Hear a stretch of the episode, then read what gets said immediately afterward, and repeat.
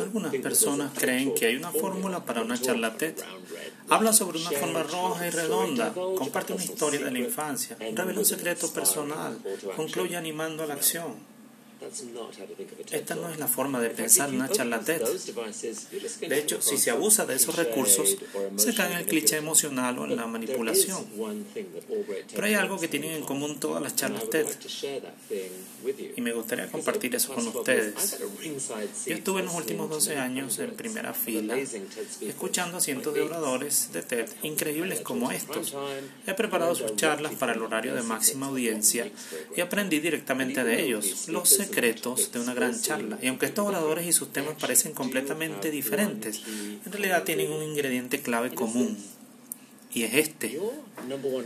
Su primera tarea como orador es hacer llegar a las mentes de sus oyentes un regalo extraordinario, una extraña y hermosa cosa que llamamos idea.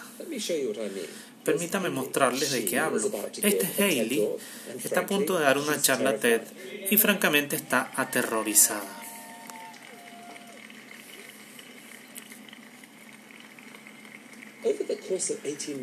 Sobre el transcurso de los 18 minutos que dura su charla, 1.200 personas, muchas de las cuales nunca se han visto antes, ven que sus cerebros están empezando a sincronizar con el cerebro de Haley y entre sí empiezan a mostrar literalmente los mismos patrones de ondas cerebrales.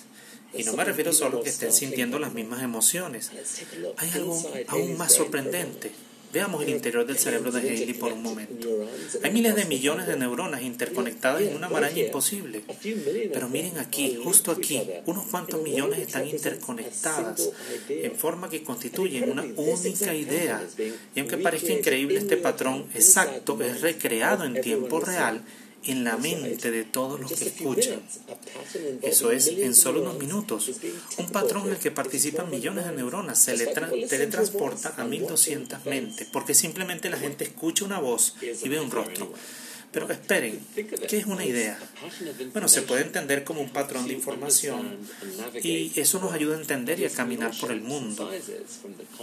Hay todo tipo de ideas, las complejas y analíticas, las simples y estéticas.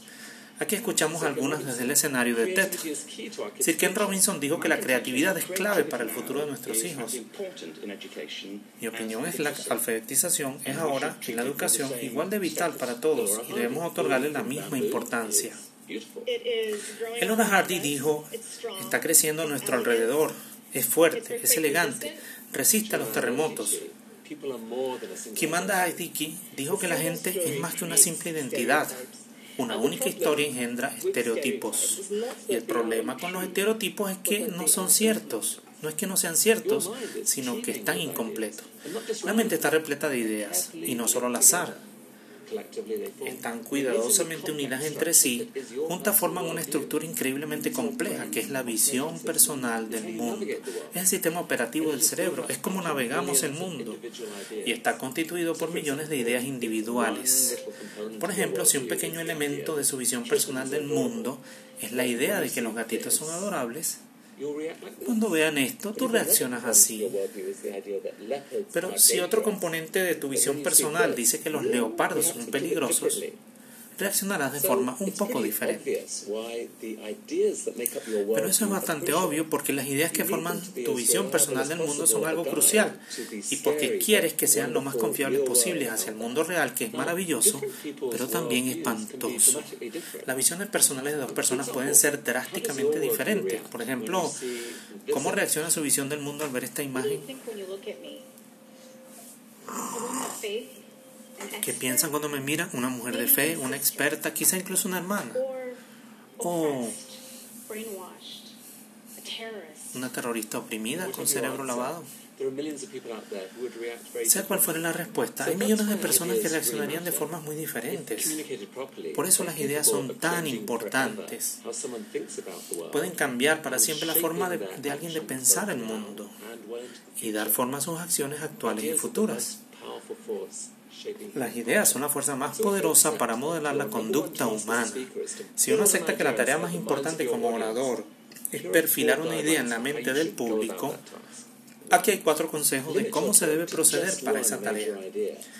El primero es limitar la charla a una única idea importante. Las ideas son complejas, hay que reducir el contenido para poder centrarse en la idea que nos apasiona y tener la oportunidad de poder explicar esa idea correctamente. Hay que integrarla en un contexto, dar ejemplos, animarla. Por eso elijan una idea, hagan de ella el hilo conductor que recorre toda la charla, de modo que todo lo que se diga remita a eso de alguna manera.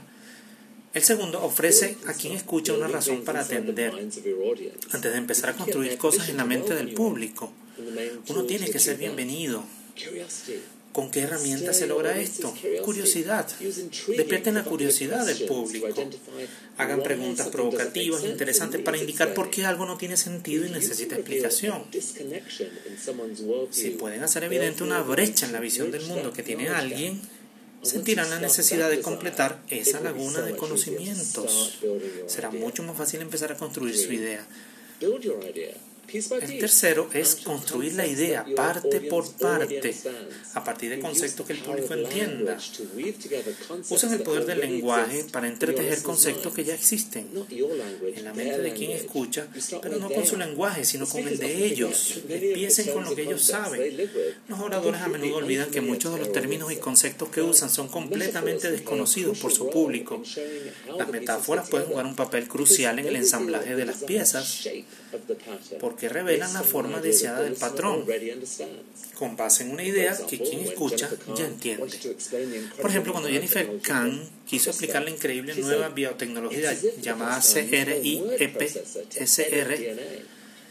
lo ilustró con que pudiéramos tener un editor de textos de ADN que permite cortar y pegar la información, una aplicación tan gráfica como esa crea un momento ajá conforme se forma la mente.